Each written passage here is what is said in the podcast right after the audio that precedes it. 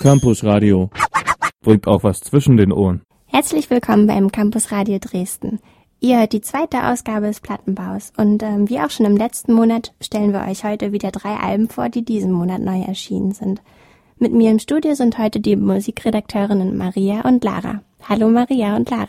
Hallo. ja, wir wollen auch gar keine Zeit verlieren und fangen gleich mit dir an, Maria. Was hast du uns denn mitgebracht heute?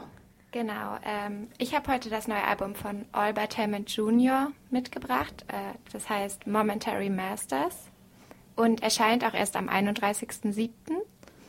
Genau. Okay, dann würde ich doch mal gleich sagen, bevor wir darüber weiterreden, können wir auch einen Song erstmal spielen, oder? ja, na klar. Sehr gerne. Ihr hört jetzt Drunch and Crumbs.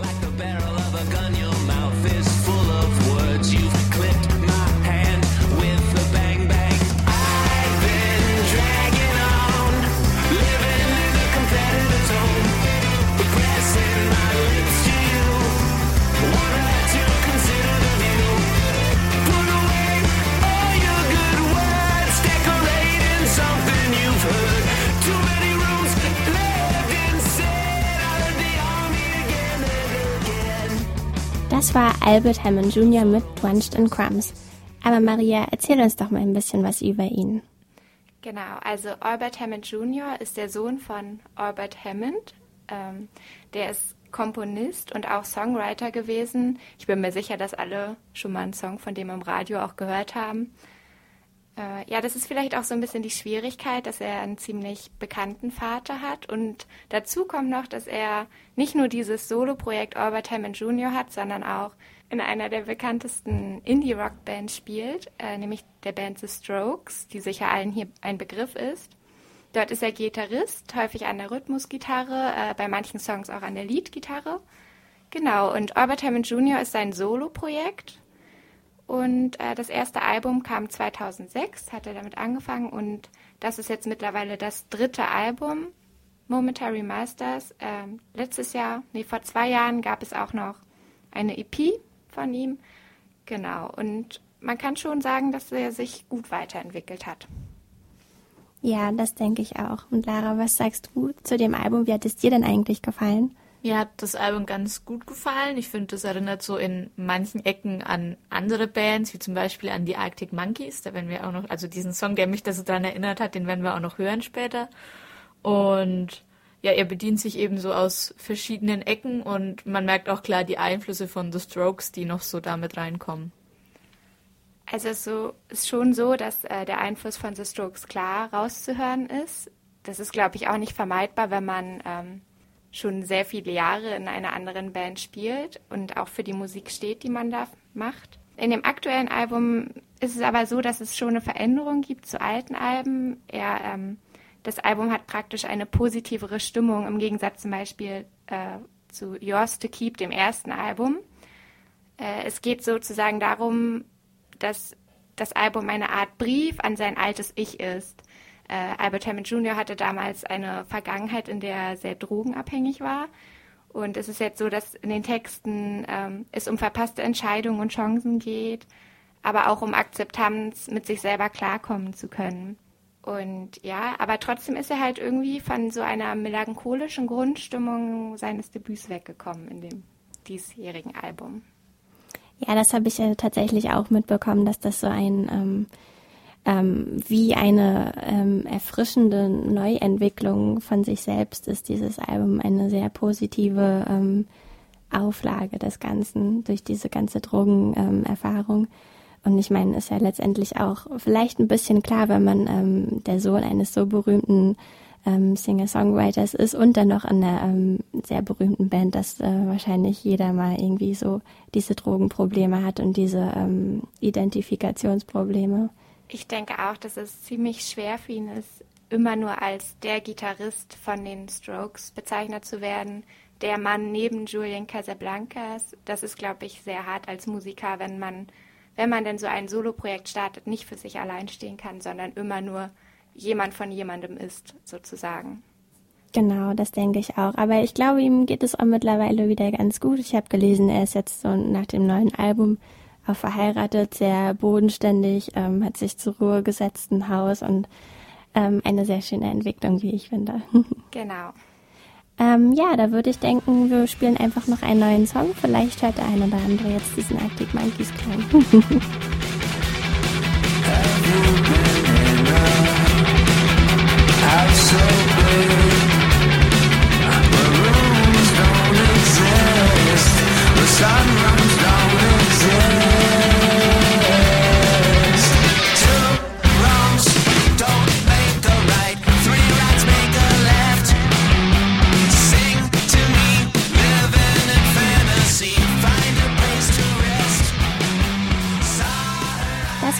Albert Hammond Jr. mit Caught by My Shadow.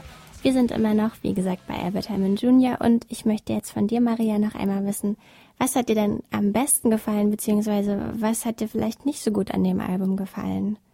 Also natürlich gibt es mehr Sachen, die mir gefallen haben, sonst hätte ich die Platte ja nicht mitgebracht. Aber ich finde halt, ich finde es schön, dass es nicht zu überhören ist, dass Albert Hammond Jr. ein Mann an der Gitarre ist, der sich damit gut auskennt, was er macht. Das Album lebt von sehr eingängigen Gitarrenriffs, die auch wirklich im Ohr bleiben und teilweise baut er auch so etwas schrammeligere Passagen ein, die das Ganze dann wieder so ein bisschen auflockern. Ich denke schon, dass es für ähm, Menschen, die dieses Album vielleicht das erste Mal hören, so rüberkommt, als wäre es sehr eintönig, aber ich mag das sehr, diese eingängigen Gitarrenriffs und das erinnert mich sehr an The Strokes und ich bin halt ein sehr großer The Strokes-Liebhaber und ich glaube, allen anderen, die diese Band mögen, die werden auch Albert Hammond Jr. einfach super gern hören. Das siehst du genauso, Lara? Also ich finde das Album auch gelungen und ist auch eingängig und es catcht einen auch so. Aber also, was ich nicht so ganz verstanden habe, ist dieses Bob Dylan-Cover, was er da irgendwie am Schluss noch mit dranhängt. Also das hätte meiner Ansicht nach jetzt nicht sein müssen, aber an sich finde ich das auch eindeutig ein rundes und schönes Album. Aber warum findest du es doof? Also, weiß ich nicht. Ich weiß halt nicht, warum das unbedingt sein muss. Wahrscheinlich, weil Bob Dylan ein sehr großer Wegbereiter war für ihn. Weiß ich auch nicht. Also ich finde äh, das Cover gar nicht so schlecht gelungen, muss ich sagen, und mag das auch sehr gerne. Ähm, es ist natürlich sehr lang dafür, dass es jetzt kein sehr abwechslungsreiches Lied ist. Und aber ich finde die Idee sehr schön, sowas zu machen. Und wenn er vielleicht zu ihm aufblickt oder wirklich ihn, in ihm ein musikalisches Vorbild sieht, dann finde ich das besonders schön. Auf jeden Fall eine schöne Hommage an ihn. Ähm, ja, ich finde eigentlich auch, dass es ein gutes Album ist und es erinnert tatsächlich ähm, ein bisschen an The Arctic Monkeys, was, das, was ich wiederum ein bisschen witzig finde, weil ich denke, The Strokes sind schon eher so ein ähm, Vorbild für The Arctic Monkeys gewesen. Vielleicht ähm, hätte es The Arctic Monkeys eventuell gar nicht gegeben ohne The Strokes, deswegen finde ich das so ein bisschen witzig. Ähm, aber ich finde auch dieses Album und er steht leider tatsächlich äh, auch ein wenig im Schatten der Strokes. Also wenn man ihn hört, dann denkt man, ja, The Strokes, irgendwie auch wenn die Stimme noch ein bisschen anders ist. Das ist leider meine Meinung. Ja, aber ich denke, dass er auf dem guten Weg dann ist, äh, seine Songs mit ein bisschen mehr Persönlichkeit zu verfassen. Es ist ja schon ein guter Unterschied zu merken von Yours to Keep zu Momentary Masters. Und ich denke, dass das noch weiter in die Richtung gehen wird, dass er eigene Persönlichkeit in seine Musik bringen wird. Wobei ich es auch ganz interessant finde, ähm, die Entstehungsgeschichte dieses Albums, unabhängig von dieser Drogengeschichte. Ähm, er sagt selber, dass ähm, The Strokes gerade an einem neuen Album arbeiten, schon seit dem letzten Jahr und irgendwie noch nicht so wirklich zustande gekommen ist und die Manager denen so im Nacken sitzen und dass sich das so alles sehr auf die Produktion des Strokes-Albums auswirkt und er dann einfach entschieden hat, ja, dann mache ich jetzt halt mein eigenes Ding und das Ja. ist das Resultat daraus. Es ging sehr schleppend voran bei den Produktionen anscheinend. Aber Mhm. das ist ja ein guter, äh, ja, eine, eine gute Begebenheit und freut sich ja auch diese Strokes-Fan, die somit ihre Wartezeit eindeutig verkürzen können. Genau, die können damit tatsächlich ihre Wartezeit ein wenig verkürzen. Campus Radio. Das soll dann das Schlusswort zu Albert, Albert Hammond Jr. gewesen sein und wir wollen dann auch gleich mit einem neuen tollen Album weitermachen, nämlich mit Lara. Was hast du heute mitgebracht? Genau, ich habe mitgebracht das neue Album von Tame Impala, nämlich Currents heißt es und ist am 17.07. erschienen auf Carolina Records, also ist irgendwie das älteste von den Alben, die wir heute mitgebracht haben. ja, ist ganz durchschnittlich lang mit 13 Titeln und 52 Minuten und das sind so die Rahmeninformationen, die man dazu haben kann. Okay, und bevor wir darüber weiter diskutieren, könnt ihr euch natürlich selber einen Einblick äh, verschaffen mit dem ersten Song namens Yes, I'm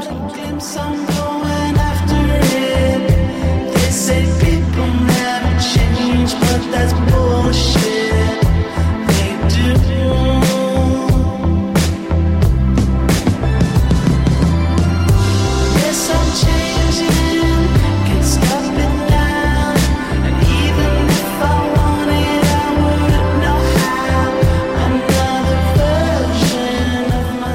Das war Tame Impala mit Yes, I'm Changing. Ihr hört immer noch das Campus Radio Dresden mit dem Plattenbau. Wir sind gerade dabei, Tame Impala mit dem neuen Album Currents zu besprechen. Aber Lara, erzähl doch mal, wer ist denn eigentlich Tame Impala? Was steckt dahinter? Weißt du das? Also Tame Impala ist erstmal eine Band, die kommen aus Australien und zwar aus Perth und der Stil der Band, der wird entscheidend durch den Frontmann geprägt, der heißt Kevin Parker.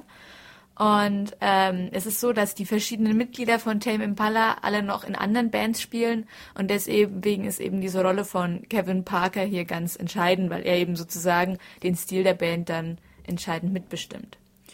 Und ähm, früher, wenn wir jetzt mal die alten Tame Impala Alben angucken, haben wir so eine Art Psychedelic Rock oder auch so Crowd Rock und das ist alles sehr am Stil der 60er orientiert.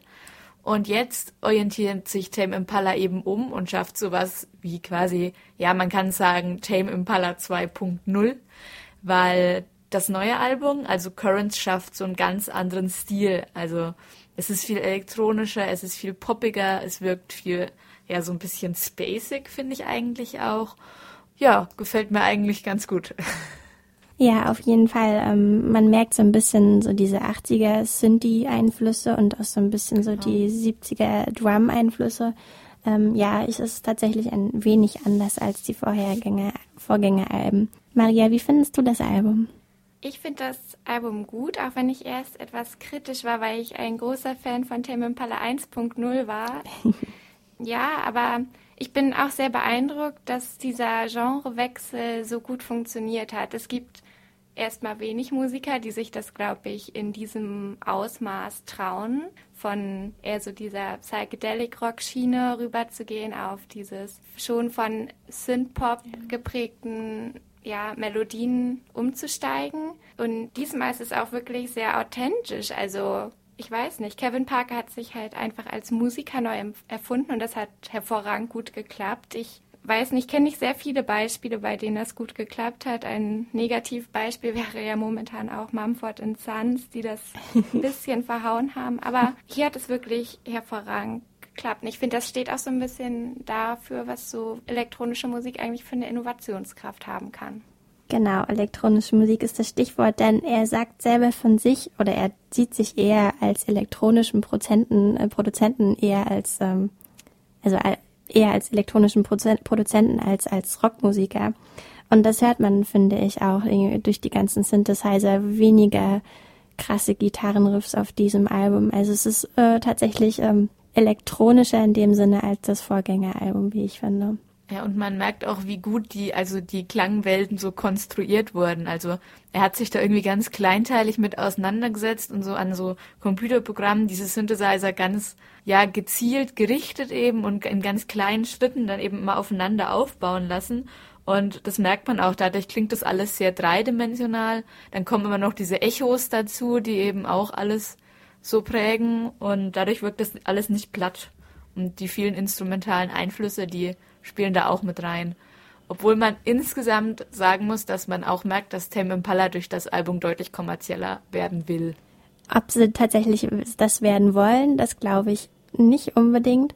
Er hat mal gesagt, am Anfang seiner Karriere, also Parker, ähm, dass er eher so dieses Schwarz-Weiß-Denken hatte. Da gibt's auf der einen Seite die, die Bösen, die kommerzielle Musik machen und ihre Seele verkauft haben.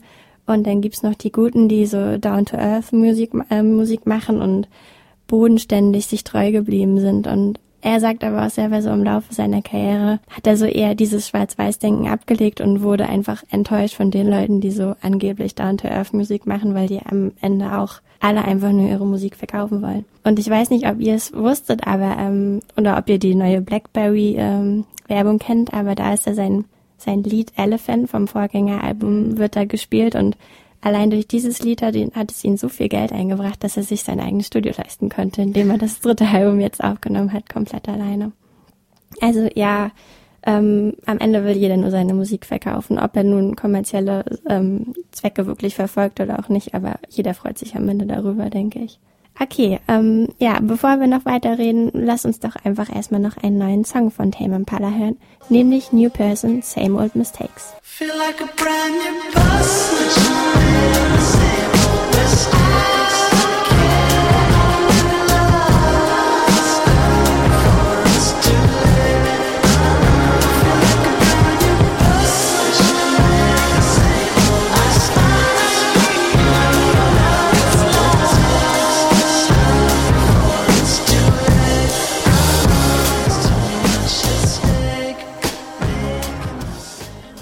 War Tame Impala mit New Person, Same Old Mistakes. Wir sind immer noch beim Campus Radio äh, und beim Plattenbau.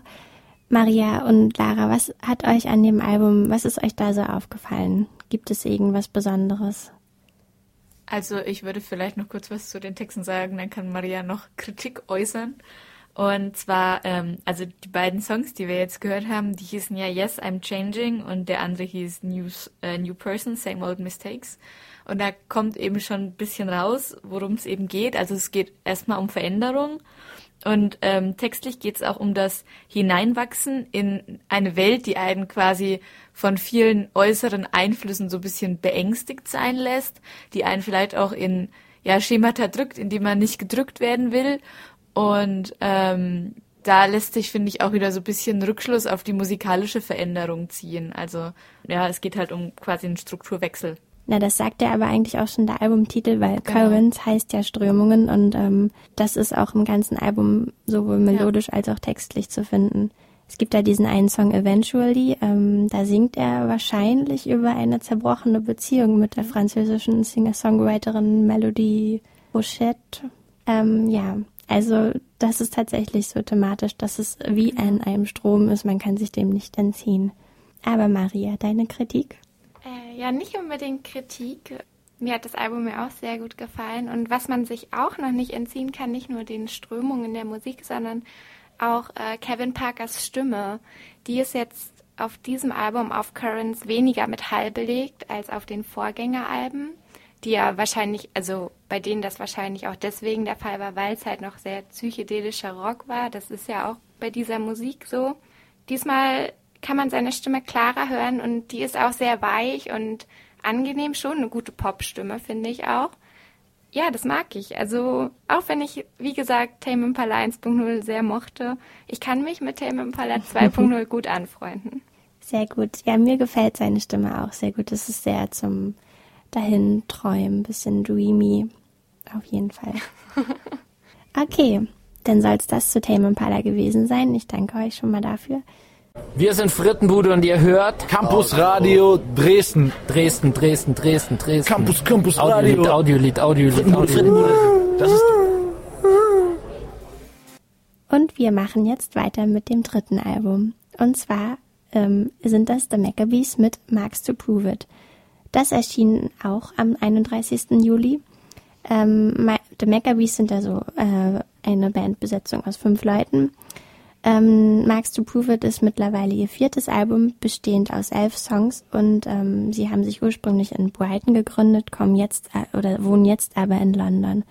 Und daraus wollen wir gleich den ersten Song hören, nämlich Marks to Prove It.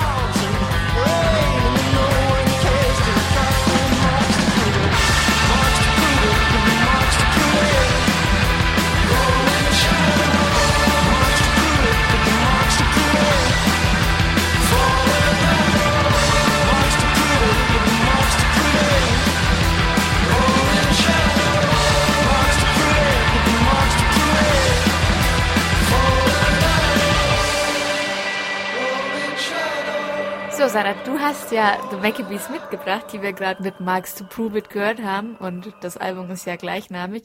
Was hat dir denn eigentlich besonders gut daran gefallen? Also generell bin ich ein großer Fan von The Maccabees. Ähm, mir haben alle vier Alben bisher sehr gut gefallen und an diesem Album gefällt mir eigentlich besonders Na, auf der einen Seite sind sie ihrer Linie treu geblieben, so diese süße Indie-Pop-Rockband, ähm, die schon seit gefühlt ewigen Jahren gibt, mit denen man schon ein bisschen aufgewachsen ist sogar. Ähm, aber in diesem Album hat mir auch besonders gefallen, dass sie ein wenig ernster geworden sind. Das Vorgängeralbum Given to the Wild war sehr, wirklich sehr verträumt, sehr leichte Kost. Wiederum ist das äh, neue Album Marks to Prove It ähm, schon wieder dynamischer geworden und energiegeladener, mehr, mehr rockig ähm, als Given to the Wild. Das hat mir sehr gut gefallen. Und es gibt an, an dieser Platte auch eine Besonderheit. Zum allerersten Mal in der Geschichte von The Maccabees singt nicht Sänger Weeks, sondern ähm, der Gitarrist White auf einem Song. Das gefällt mir ziemlich gut, ähm, dass die Linie mal gebrochen wird und das hat sich sehr gelohnt zum Beispiel. Aber erzählt doch mal, was hat eigentlich euch so gut oder hat, hat euch dieses Album überhaupt gefallen?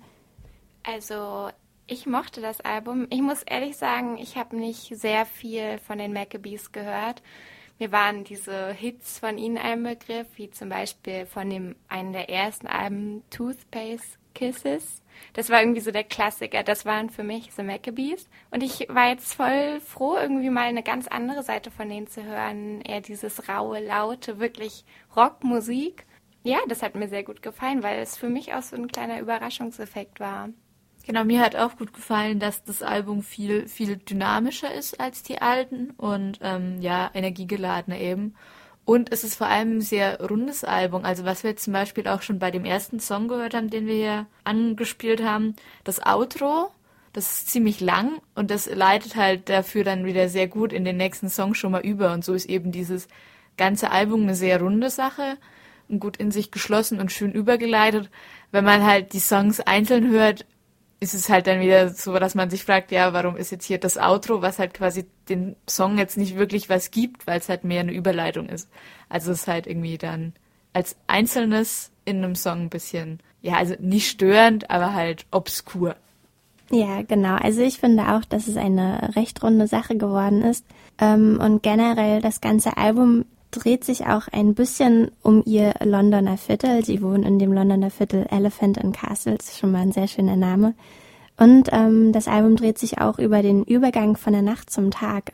Und Marks to Prove It, das eben gehörte Lied, soll so gefühlt die Dämmerung beschreiben, so den Übergang vom, vom Tag in den Abend und in die Nacht. Und liefert halt demnach auch einen dynamischen Einstieg, so als würde man in die Partynacht einsteigen. Es ist also so die, die Fortsetzung von Given to the Wild, weil Given to the Wild war dann eher so der Übergang, ähm, naja, so hat so den Tag beschrieben, was, was wiederum jetzt, ähm, wie jetzt wiederum die Nacht beschrieben wird. Es war also ähm, ruhiger und, und Given to the Wild und Marks to Prove It äh, bringt jetzt den dynamischen Abend sozusagen.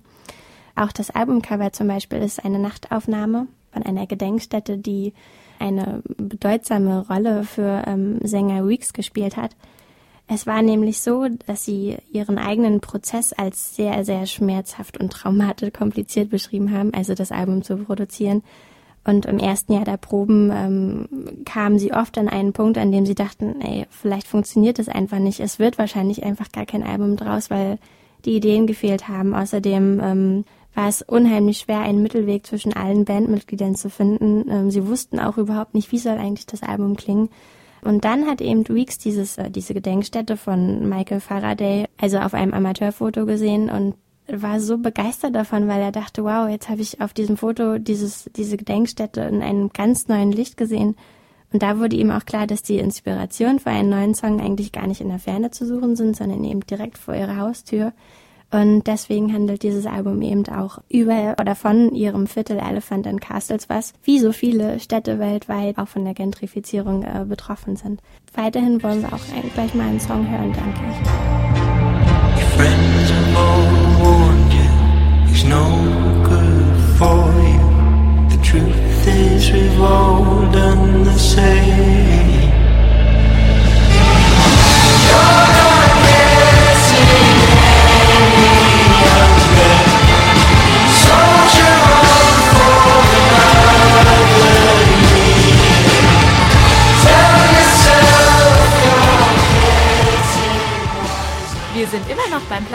Vom Campus Radio Dresden und wir besprechen gerade unser drittes von drei Alben.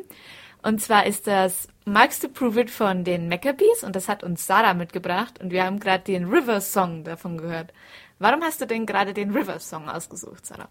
Ich finde, der River Song ähm, spiegelt nochmal wieder, ähm, was die Band an sich so verändert hat und wie sie sich äh, weiterentwickelt hat. Denn äh, im River Song sticht so das Saxophon hervor und das Saxophon ist eines der neuen Dinge, die sie eben auf diesem Album ausprobieren. Ähm, und in anderen Songs dominieren zum Beispiel auch ähm, Pianos. Und im Vergleich zu Given to the Wild ist es generell reiner und klarer geworden.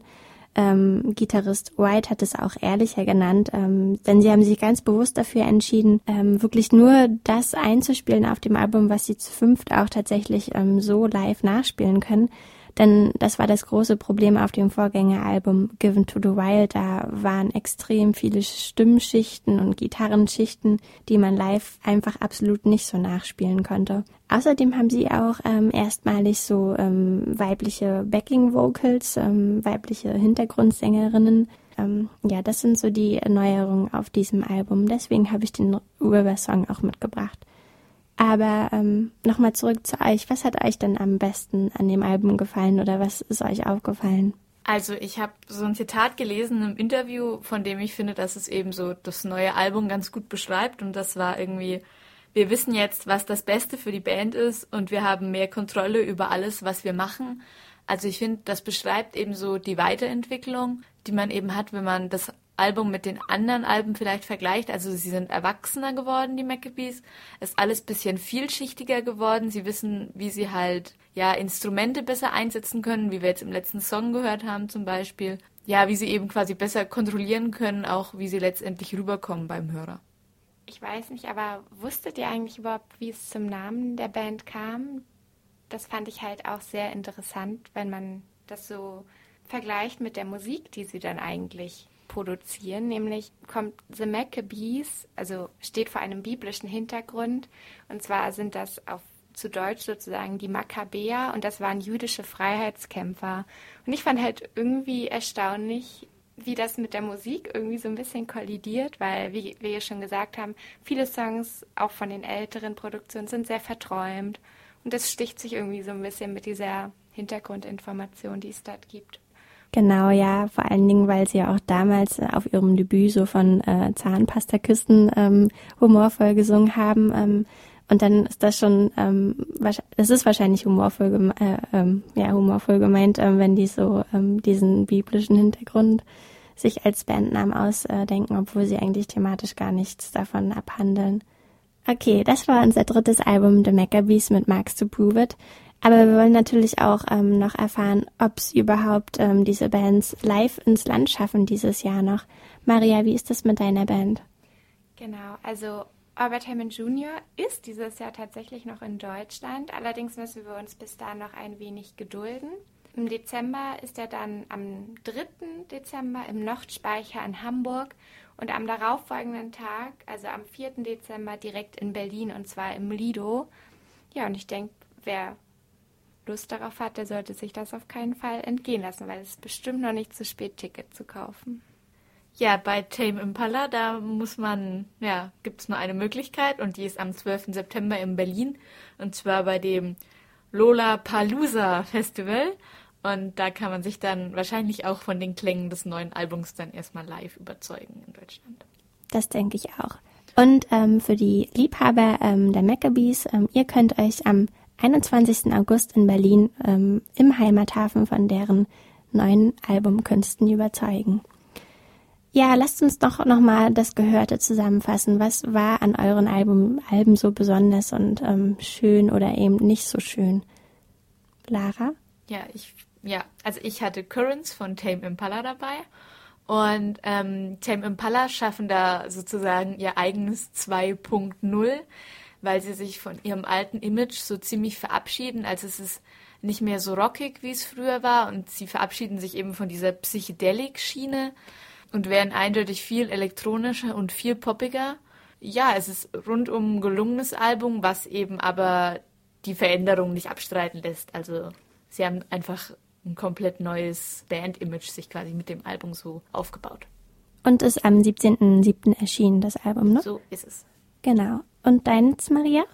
Genau, ich hatte ja Momentary Masters von Albert Hammond Jr. dabei und ich denke, auch bei ihm haben wir diese Entwicklung von der alten Platte Yours to Keep, die ja noch sehr melancholisch und ähm, sehnsuchtsvoll war, zu der jetzigen Platte, die ja äußerst positiver gestimmt ist, was wohl auch daran liegt, dass äh, er von diesem Drogenkonsum, der ihn, der ihn ja einige Jahre begleitet hat, weggekommen ist und jetzt auch selber ein selbstzufriedeneres Leben führen kann, wahrscheinlich. Genau, auch erschien am 31.07. Genau. Genauso wie The Maccabees, ähm, die mit ihrem vierten Album Marks to Prove It wieder einen unbeschwerten Indie-Pop und ähm, verträumte Parts liefern. Aber man merkt, dass sie reifer geworden sind ähm, und wieder energiegeladener im Vergleich zum Vorgängeralbum. Also eine sehr schöne Platte, wie ich finde. Damit sind wir am Ende ähm, unserer zweiten Plattenbausendung angelangt, die Juli-Ausgabe des Plattenbaus vom Campus Radio Dresden. Ähm, ich bedanke mich ganz recht herzlich bei Lara und Maria. Vielen Dank. Bitte schön. Und sage auch unseren Zuhörern ganz liebes Danke fürs Zuhören und wir hören uns beim nächsten Mal wieder, wenn es heißt, ja, die August-Ausgabe des Plattenbaus. Vielen lieben da äh, Dank und bis dann. Tschüss. Campus Radio. Im Netz unter campusradio Dresden.de